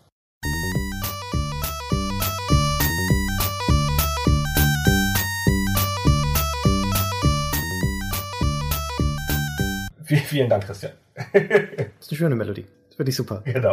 Kann man sich mal merken. Du kannst das Spiel, das da programmiert wurde, dieses Astro Chicken, in dem Space Quest 3 dann auch spielen. Genau, du musst es nicht spielen, du kannst es aber spielen. Das ist so wie, wie. Doch, du musst es spielen. Du musst es spielen, also musst du es auch gewinnen? Nee. Du musst es auch durchspielen, ja. Theoretisch, also du kannst das Spiel auch gewinnen, ohne das gespielt zu haben, aber wenn du es durchspielst, wird eine Botschaft, eine verschlüsselte angezeigt auf dem Bildschirm, die ein Hilferuf ist von diesen Two Guys of Andromeda. Und da erfährst du eigentlich erst, dass du sie retten musst. Da bekommst du dann eigentlich einen Auftrag. Du kannst das Spiel, glaube ich, auch gewinnen, wenn du das nicht machst. Genau, du kannst dann vorbeigehen, aber das ist natürlich unlogisch, dann weißt du ja einfach zu viel nicht. Und das Spiel ist so wie Lunar Lander, so. Nee, das ist, das, nee, das, das, das ist ein Sidescrolling-Shooter, ein, ein doofer. Ja, okay. Ja. Dann kam, um das noch schnell der Vollständigkeit halber die Serie noch durchzugehen, Space Quest 4 war optisch bemerkenswert. Ich meine, der große Quantensprung für Sierra war ja King's Quest 5, wo sie dann Icon-Steuerung, VGA-Hintergründe, digitalisierte und sowas hatten. Space Quest 4 ist mir aber noch in Erinnerung als ein Spiel, das ich grafisch unglaublich eindrucksvoll fand damals, als ich es gespielt habe. Es ist aber leider inhaltlich ziemlich lahm, es ist auch verwirrend und diese Zeitreise-Story, die sehr stark auch so eine Terminator-Story ist, es macht einfach nicht viel draus. Und der zweite große Liebling ist dann Space Quest 5, The Next Mutation. Da müssten wir eigentlich noch stärker drauf eingehen, finde ich, weil das mit eben auch in der Rückschau das beste Space Quest ist. Hast du es gespielt? Weißt du was drüber? Das habe ich gespielt, aber damals. Also habe ich jetzt nicht für diesen Podcast nochmal gespielt, sondern ich habe es damals gespielt. Aber was ganz kurz noch war nicht in Space Quest 4, das habe ich bloß, aber das habe ich nie gespielt. War da nicht auch so eine Metaebene drin, so ein, dass monochrome Figuren einen angreifen, weil man selber ja so 256 Farben hat? Yeah. ja, es war insofern eine Metaebene, als man durch die Zeit springt, aber die Zeit sind alles unterschiedliche Episoden von Space Quest. Das heißt, du reist zurück in Space Quest 1 und besuchst dort auch nochmal Julians Flats, also diese Bar, und da sind tatsächlich dann monochrome Leute drin, also schwarz-weiße Schlägertypen und ziehen dich auf, weil du ja so fancy 256 Farben hast. Genau, sehr lustig. Also jedenfalls Space Quest 5 hat schon mal einen sensationellen Anfang. Daran kann ich mich noch ganz gut erinnern. Das fängt nämlich an mit Roger, der ein Schiff steuert also ist er plötzlich Kapitän sozusagen, man sieht ihn von hinten in so einer, in so einer Star Trek-Situation, wie das ist ja volle Kanne, wie das ganze Spiel auch Star Trekig ist. Er gibt da Befehle und alle möglichen Sachen und alles hört auf ihn und denkst, ah, das ist ja total wichtig geworden jetzt hier. Das ist ja auch so, ich habe den ja auch schon vier Spiele so super gesteuert. Und dann also unterbricht diese Szene und dann kommt halt raus, dass es ein Simulator war. So wie bei Star Trek 2 im Prinzip, Kobayashi Maru und dann stellt sich raus, ja, das war eigentlich nur ein, ein Simulator. Genau, in Wirklichkeit ist er gar nicht der Kapitän da zu dem Zeitpunkt. Roger ist in dem Moment auf der Akademie von dieser, ach, was ist denn das, irgendwie Star Academy? Starcon Academy heißen die. Starcon, genau. Starcon Academy, genau, okay. Und möchte eigentlich Raumschiffkapitän werden. Und letztendlich diesen Karriereweg, wie er dann die Akademie meistert, natürlich auch wieder nur durch Zufall, sein eigenes Raumschiff bekommt und dann auf einen, einen Auftrag bekommt. Das wird in dem Spiel relativ stringent geschildert. Und das gefällt mir deswegen auch mit am besten, weil es nicht mehr ganz so in Einzelteile zerfällt wie die vorherigen Space Quests, relativ austauschbare Orte, die nur wenig zusammenhängen, sondern weil das einen logischen Spannungsbogen hat und auch mit klar auserzählten Figuren. Also in den Space Quests davor gibt's außer Roger und den Antagonisten, das meistens Warhol ist, eigentlich keine starken Figuren, keine relevanten. Und in diesem Space Quest 5 hast du dadurch, dass du ein Raumschiffkapitän bist, deine Besatzung. Und dadurch, dass die Besatzung dann auch in dem Spiel eine Entwicklung durchmacht, die können dich nicht leiden am Anfang, ja. Die spotten nur über dich. Und im Laufe des Spiels hilft man aber denen und die helfen ein. Man oft wird gegenseitig das Leben gerettet. Es kommen neue Besatzungsmitglieder dazu. Man fängt einen Roboter, polt den um. Man findet einen Alien, nimmt es mit an Bord und sowas. Und auf einmal bildet sich an Bord dieses Raumschiffs eine kleine Familie. Und dann gibt's auch noch einen Love Interest. Dann gibt's auch noch eine Frau, die man retten möchte. Auch das noch. Und das ist auch noch eine relativ starke Frau am Anfang. Leider wird sie später dann zu so einer Schmachtpuppe. Da ist es dann wieder vorbei. Aber es hat zumindest sehr, sehr coole Ansätze und erzählt also diese Geschichte relativ stringent durch. Und deswegen macht es wahnsinnig Spaß, da im Spiel weiterzukommen, weil einem die Leute ans Herz wachsen. Und dazu ist es dann so eine typische Star Trek Erforschungsgeschichte. Wir fliegen durchs All von Planet zu Planet oder von Ort zu Ort und lösen dort Probleme, sind aber nebenbei einer größeren Verschwörung auf der Spur. Er ist auch nicht so trottelig in dem Spiel, oder? Nee, also genau, er hat nee, was nee. gebracht. Ja, ich meine, es ist ja nur ein Müllfrachter, das Schiff, das er da befehligt. Aber er bringt es zu was und er ist ja auch erfolgreich und die Leute fangen an, ihn zu mögen, die ihn anfangs doof finden und er kriegt sogar das Mädchen, wenn ich das verraten darf. Mhm. Hm. Ja, das stimmt. Und er ist natürlich immer noch ein trotteliger Typ und er ihm fliegen immer noch Sachen um die Ohren und er stolpert und fällt hin und solche Dinge. Also es ist immer noch genügend Slapstick. Er ist also immer noch ein witziger Held, aber er ist ohne Zweifel trotzdem ein Held, der dann auch die Situationen meistert, die sich ihm stellen. Und am Anfang, also in dieser Akademie, ist er immer noch der Hausmeister. Er macht dann tatsächlich auch diese Heldenreise in gewisser Weise mit, von ganz unten dann nach, ich will nicht sagen ganz oben, aber zumindest einen deutlich höheren Punkt. Und mit auch das, warum der sechste und letzte Teil so eine große Enttäuschung war, ist, dass es dieses ganze Szenario wieder kaputt macht. Dass er im Intro alles weggenommen wird, nicht nur sein Rang, sondern auch das Mädchen, von dem dann nie mehr die Rede ist, von dieser Bea, die taucht im ganzen Spiel nicht mehr auf. Stattdessen kriegt er eine andere Frau an die Seite gestellt. Total blödsinnig, wenn man die Serienhistorie kennt. Und das ist das eine. Und das andere ist, wie Space Quest 6 mit seinem Helden umgeht, ist unangenehm. Erzählt. Ich habe von Space Quest 6 null Ahnung. Ich könnte noch ein bisschen über Space Quest 5 reden, aber lass euch Können wir gleich erst noch mal mal- zurück. Erzähl euch das, genau. Also ich will über Space Quest 6 auch nicht so viele Worte verlieren. Aber wir können mal eine kurze Szene nur einspielen. Das ist ein ganz belangloser Kommentar, wenn man irgendwas anschaut, im, ganz am Anfang des Spiels irgendwas anschaut. Die denken, wenn sie das fertigbringen, dass ein Kerl mit der Hautbeschaffenheit eines Elefanten eigentlich kein Problem mit diesem Klima haben sollte. Aus mehreren Gründen ist das nun bemerkenswert, finde ich, und beschreibt das Spiel ganz gut. Zum einen ist mal wieder die Übersetzung grotesk schlecht. Also es macht ja überhaupt keinen Sinn, auch dieser Satz. Und dann sieht's die Übersetzung den Helden. Also das habe ich auch noch nie erlebt. Normalerweise wird er immer geduzt. Und vor allen Dingen macht es ihn aber halt runter. Und zwar ständig. Ich meine, sie denken, wenn sie das fertig bringen, heißt ja, der Held Roger Wilco ist nicht mal in der Lage, einen einzigen Gedanken zu fassen. Er ist explizit dumm. Roger Wilco wird im Spiel andauernd als geistig minder bemittelt dargestellt. Und irgendwann reicht's. Ich will keinen Helden spielen, der geistig minder bemittelt ist. Es passt auch nicht ein Jota zu dem Bild, das ich von Roger Wilco in den vorherigen Spielen hatte. Es nervt mich, weil ich das so unsympathisch finde, dass meine Hauptfigur die ganze Zeit runtergemacht wird. Ich will ja im Idealfall mit dem Charakter lachen. Vielleicht auch ein bisschen über ihn, aber trotzdem bin ich ja daran interessiert, dass er erfolgreich ist und dass ich die guten Seiten an ihm entdecke. Und Space Quest 6 macht das also überhaupt nicht, hinten und vorne nicht. Ich finde das ist so ein bisschen so, als hätten sie identifiziert, dass Space Quest 5 Schwachsinn wäre und hätten das wieder zurückgedreht und dann so auf so eine extreme Art zurückgedreht, so eine falsch verstandene Art. Deine Einschätzung, dass 1, 3 und 5 die besten Teile sind, ist ja sozusagen die Kanon-Meinung. Ja, es ist jetzt nichts Ja. Christian-Exklusives und so. Stimmt. Da sind ja alle der Meinung, dass das so richtig war, dass es auch der richtige Schritt für die Serie war. Und dann haben die das vielleicht sozusagen irrtümlich wieder zurückgedreht. Wer hat denn den gemacht, den Sechser? Ich wollte gerade sagen, es waren auch andere Leute. Also schon nach dem vierten Teil haben sich dieses Team Scott Murphy und Mark Crow getrennt. Der Mark Crow, glaube ich, war es, ist zu Dynamics gegangen, also zu einer Schwesterfirma von Sierra. Dann hat aber Ken Williams die Entwicklung von Space Quest 5 an Dynamics gegeben. Das heißt, das hat dann der Mark Crow dort erstmal alleine gemacht, das Spiel. Und bei Space Quest 6 war er dann schon nicht mehr bei Dynamics, glaube ich, und, und der Scott Murphy war aber anderweitig ähm, beschäftigt. Und dann haben sie es dem Josh Mandel gegeben, der vorher an einigen von den Leisure Suit Larry Teilen mitgearbeitet hat und dann Freddy Farkas und sowas. Und ich glaube, auf den geht es überwiegend zurück. Der hat es aber auch nicht mehr zu Ende geführt. Am Ende ist es dann wieder an den Scott Murphy übergeben worden und der hat es dann zu Ende geführt. Aber deswegen ist es auch so ein komischer Twitter, weil es halt von dem einen aufgebaut wurde und dann vom anderen zu Ende geführt und deswegen wirkt es auch an vielen Stellen irgendwie brüchig und uneins. Naja, siehst du, wenn da Leute von Suit Larry mitarbeiten, dann wird's ja automatisch schlecht. hoffnungslos. Ich wollte bei Teil 5 noch sagen, dass es eine seltene Sache hat, nämlich In-Game Advertising. Oh ja. Die es überhaupt sehr selten in Spielen gab. Und da ist es sogar echt ganz cool gemacht, finde ich. Ich habe ja schon be beschrieben, dass es diese Raumschiffsituationen gibt. Erstmal im Simulator da, wo man den Helden halt von hinten sieht, ähm, wie bei der Enterprise, als würde man Captain Kirk über die, über die Schulter schauen. Und die Mitte des Bildschirms ist dann natürlich beherrscht, wie bei der Enterprise, von so einem Bildschirm, damit man sagen kann, on screen und dann erscheint da irgendwas. Und wenn sie da kommunizieren mit irgendjemandem, wie bei der Enterprise, dann erscheint das Logo von Sprint, einer amerikanischen Telekom-Firma. Ja, stimmt.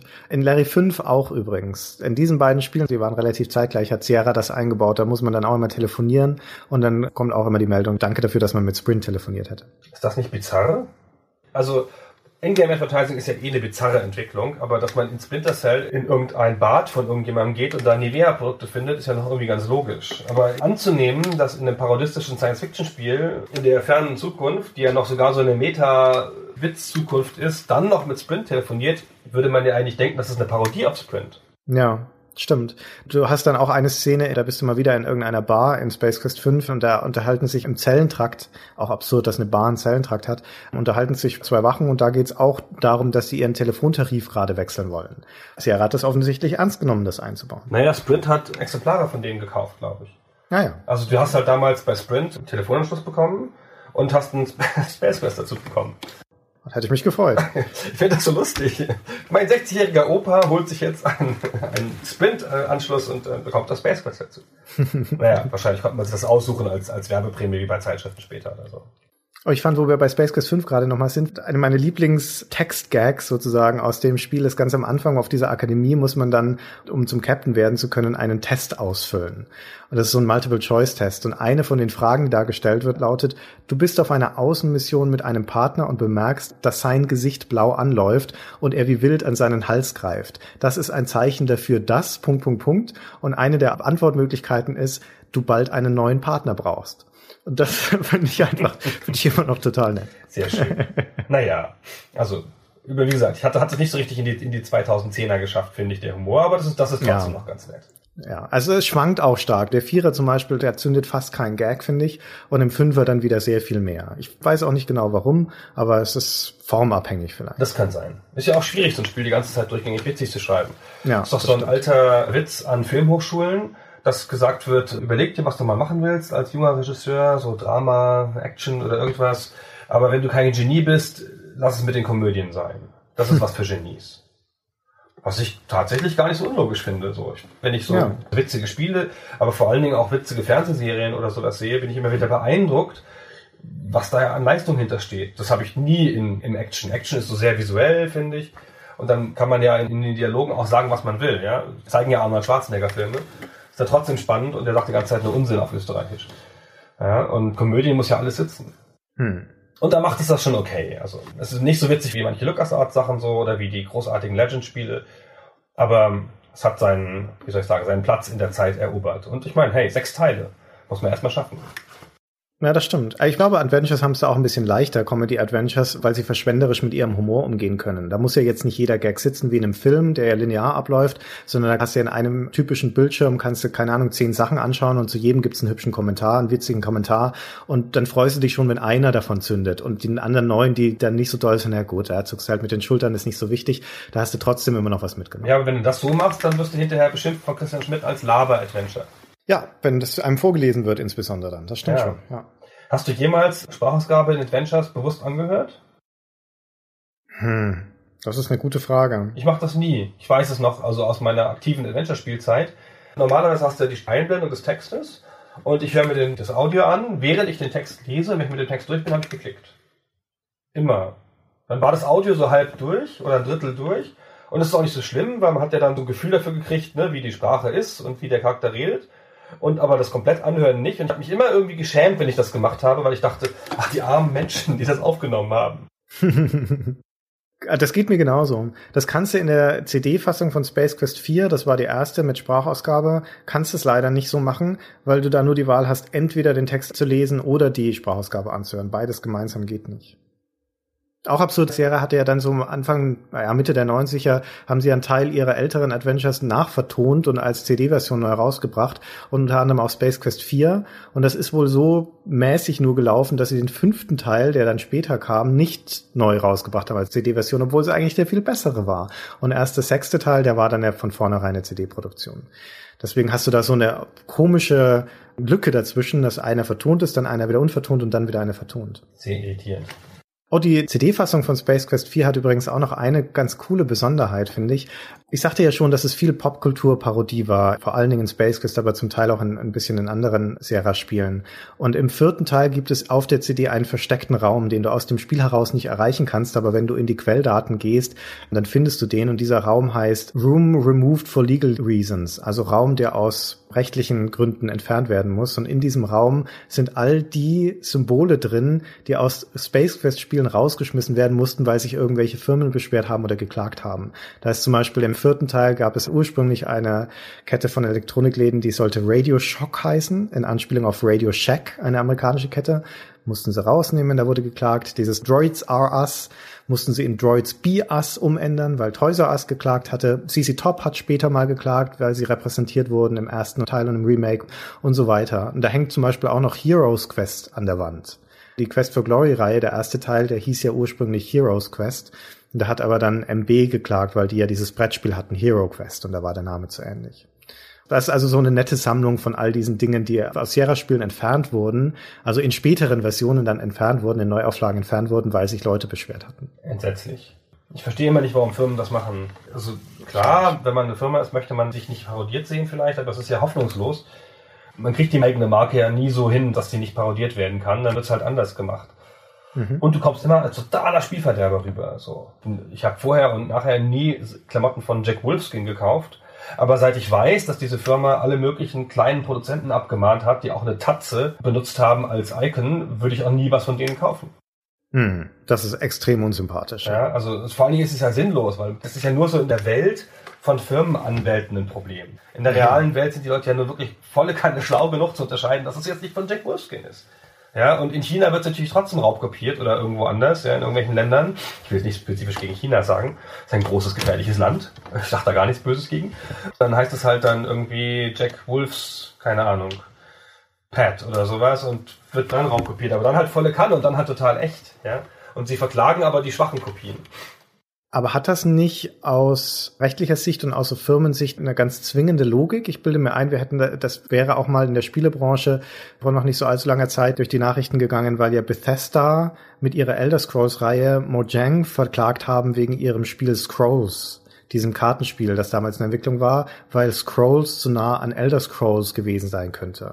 Und damals, ich hoffe, ich krieg's jetzt noch richtig zusammen, aber ich bilde mir ein, gelesen zu haben, dass Bethesda das damit begründet hat oder irgendjemand das so begründet hat, dass die ihre Marke schützen müssen, denn wenn sie nicht gegen sowas vorgehen, könnte das so eine Art Gewohnheitsrecht schaffen für die Zukunft und dann könnten andere Leute sagen, okay, wir benutzen jetzt aber auch diese Tatze, ihr habt ja nichts dagegen offensichtlich, dass andere das schon vorher gemacht haben und daraus könnte sich ein rechtlicher Anspruch ableiten lassen. Deswegen müssen die da sozusagen präventiv dann reingrätschen, ob sie wollen oder nicht. Ich weiß nicht, ob das stimmt oder nicht. Vielleicht haben wir Anwälte unseren, unseren Hörern, die das nochmal genauer erklären können. Nein, das stimmt natürlich. Also all diese Fälle sind begründet mit der Verwechslungsgefahr durch den Verbraucher.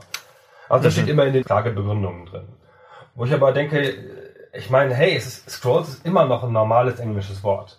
Ja, ja. das wird man ja wohl noch verwenden dürfen. Und das Spiel, das Spiel ist, heißt ja auch so. Genau, das jetzt. Spiel heißt, ja. also ja, genau, das heißt ja auch so, sie haben sich ja geeinigt. Aber das Spiel ist ein anderes Spiel, ja, es ist nicht im Elder Scrolls Setting angesiedelt oder in einem vergleichbaren Setting. Also es ist nicht mal nah dran. Und Elder Scrolls ist ja nun auch noch sogar nur der Übertitel. Ja? Also Skyrim heißt ja gar nicht. Heißt das offiziell überhaupt Elder Scrolls Skyrim? Ich glaube, es heißt Elder Scrolls Skyrim, ja. ja. Dachte nur, also es steht auf der Packung aber nicht drauf. Groß, glaube ich. Also der große Titel ist Skyrim natürlich, ja. Und sich da dann zu beschweren mit der Tatze ist ja genauso, ja. Die Firma kann von mir aus natürlich gerne ein Tatzendesign schützen lassen. Ihre spezifische Tatze. Aber wenn ich eine andere Tatze mache, eine Tatze ist ja wohl ein universelles Symbol, das werde ich ja wohl noch dürfen. Mhm. Und dann verklagen die sich aber immer, wenn es halt Klamotten sind. Keine Ahnung, die machen halt Hosen und du machst halt einen Strumpf. Dann verklagen die sich aber, weil Strümpfe sind ja auch Klamotten und so. Wir wissen ja nicht, ob wir nächstes Jahr noch Strümpfe machen wollen. Und ich immer denke, ey, ach komm, Kinder. Interessant übrigens in dem Zusammenhang mit Jack Wolfskin, dass die einzigen, die nicht verklagt worden sind, die Taz war. Also die Zeitung, die ja auch eine Tatze benutzt. Die hatten die Tatze nämlich vor Jack Wolfskin. Aha. Okay. Und die haben dann, als Jack Wolfskin rauskam, hat Jack Wolfskin bei denen wohl sich gemeldet und gesagt, wir haben diese Tatze und so. Mhm. Und wir haben die jetzt als Trademark angemeldet und ihr nicht. Blöd für euch, aber hey, ihr seid schon länger da, ist alles gut unter uns, ihr habt ein Sonderrecht, wir verklagen euch nie. Mhm. Das ist ja so entgegenkommen von denen. Ja, ist total nett, die Arschlöcher. Ja. Ja. Schweine. Kapitalisten Schweine. Sehr lustig. Aber gut. Ähm, das äh, nur zur. Mhm. Ja, jetzt möchte ich sehen, wie du wieder zurück auf Space Quest kommst. Ja, ähm, das ist ja, weil ähm, so eine linke Zeitung ähm, wie die Taz wird ja gelesen von der Arbeiterklasse natürlich, ja, im Kampf für die Revolution und einer der großen Helden der Arbeiterklasse ist ja Roger Wilco. Das war sehr gut hergeleitet, ja. Wunderbar. Genau, nennt man den Bogen. Er wurde sogar 2004 in eine Liste von Top 10 Working Class Heroes gewählt von der Retro Gamer. naja, wohl. Spielehelden nehme ich Spielehelden, mal. Ja, ja, Spielehelden. Okay. Mhm. Genau. Roger Wilke und die Space Quest Serie hat bis heute eine erstaunlich große Fangemeinde. Ich würde sogar sagen, vielleicht neben der Gabriel Knight Serie mit die größte von den Sierra Spielen. Das äußert sich unter anderem über die Informationen, die so zusammengetragen wurden über das Spiel, aber auch über Fanfiction und vor allen Dingen natürlich über Fanfortsetzungen. Es gibt mindestens fünf oder sechs Fan-Fortsetzungen, die im Laufe der Zeit erschienen sind, zum Teil in der Original-Engine vom ersten Teil und einige davon sind auch echt ansehnlich. Also ähm, da kann man noch ein bisschen Zeit mit verbringen, unter anderem ja auch, weil es mit einem offiziellen siebten Teil nie richtig geklappt hat. Aber es gibt ja jetzt demnächst ein neues Spiel von den Two Guys von Andromeda. Genau, richtig, ja. Kickstarter gebackt. Also auch in den späten 90ern hat Sierra schon nochmal offiziell die Entwicklung angefangen von dem Space Quest 7. Da gab es also ein Team dazu, da gab es auch schon erste Informationen dazu und es wurde dann aber halt wieder eingestellt. Die späten 90er wissen wir ja, sind keine so gute Zeit für Adventures gewesen. Also diese offiziellen Anläufe wurden nichts und dann hat Sierra ja irgendwann dicht gemacht. Und damit war das dann tatsächlich begraben.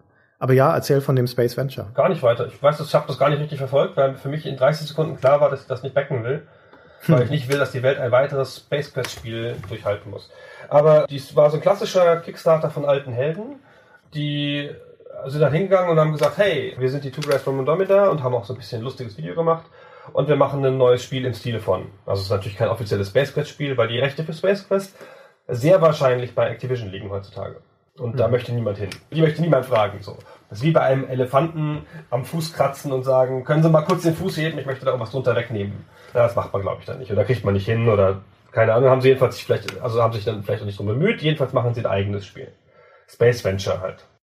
Genau, es ist auch nicht mehr Roger Wilco als Held, naturgemäß, aber wieder so ein Working Class Held, also so ein Mechaniker oder sogar kann sein, dass er wieder ein Hausmeister ist, keine Ahnung. Ja, und da wursteln sie jetzt also schon seit hm, eineinhalb Jahren oder sowas rum und es ist noch nicht absehbar, dass das Spiel jemals rauskommt. Zu dem Zeitpunkt, wo wir jetzt diesen Podcast aufnehmen. Aber ich drücke die Daumen, ich habe ihnen Geld gegeben. Ich würde schon gerne spielen wollen, denn ich mag Space Quest sehr gerne. Und sie haben 500.000 Dollar oder so geholt, also schon auch nicht ganz zu knapp. Und also es hätte jetzt fertig sein sollen vor einem Jahr oder so. Das ist eine dieser traurigen Kickstarter-Geschichten, wie ich finde, die halt ganz krass mit dem Termin nicht hinkommen. Ja, das stimmt. In der Zeit nach Double Fine, wo so ein Kickstarter-Hype war, war ich voll gehypt und habe bestimmt, keine Ahnung, 30, 40 Sachen gebackt. Ich habe auch einiges bekommen, aber es ist halt relativ viel so, wenn man nochmal zurückguckt. Ich habe ganz viele Sachen vergessen. So, ich kriege dann plötzlich eine Mail und sagen, dann steht da irgendwas, hey, Sie wollen doch bestimmt das und das haben. Und ich so, oh, da war mal was. 2011. Geht mir genauso. Irgendwas. Und dann gehe ich nochmal zurück und gucke nochmal den Kickstarter an, um zu gucken, was ich da überhaupt gebackt habe. Und dann steht da sowas wie, wie jetzt bei diesem Space Venture so, Estimated Delivery February 2013. Das ist ja schon eine Weile her. Ja, wo du denkst, jetzt sind wir ein Jahr später, Kinder, ja, was macht ihr da die ganze Zeit? ja, die hatten Probleme mit der Engine, glaube ich. Die mussten irgendwie nochmal ihr Team und ihre Engine umbauen oder sowas, keine Ahnung. Aber es gab schon vor langer Zeit ein Demo dazu, aber das war auch noch in der alten Engine. Und so weiter. Ich verfolge eigentlich diesen Entwicklungsprozesse nicht so wahnsinnig, sondern mich interessiert dann immer nur das fertige Produkt. Aber schauen wir mal, ob das noch irgendwann kommt. Wer darauf nicht warten will, also wer tatsächlich Space Quest nicht oder nicht so gut kennt und nochmal die Erfahrung machen möchte, ich würde raten, entweder den dritten Teil zu spielen für eine nostalgische Erfahrung. Der ist schon hübscher als die ersten, hat aber noch so eine Parser-Eingabe. Und als Alternative dazu für eine modernere Adventure-Erfahrung, wenn auch leider nicht vertont, den fünften Teil, der sich sehr angenehm spielt und wie gesagt sehr stringent durchspielt und auch der rätseltechnisch eigentlich sehr auf mäßigem Niveau gehalten ist. Also da kommt man echt ganz gut durch, ohne sich groß die Zähne ausbeißen zu müssen.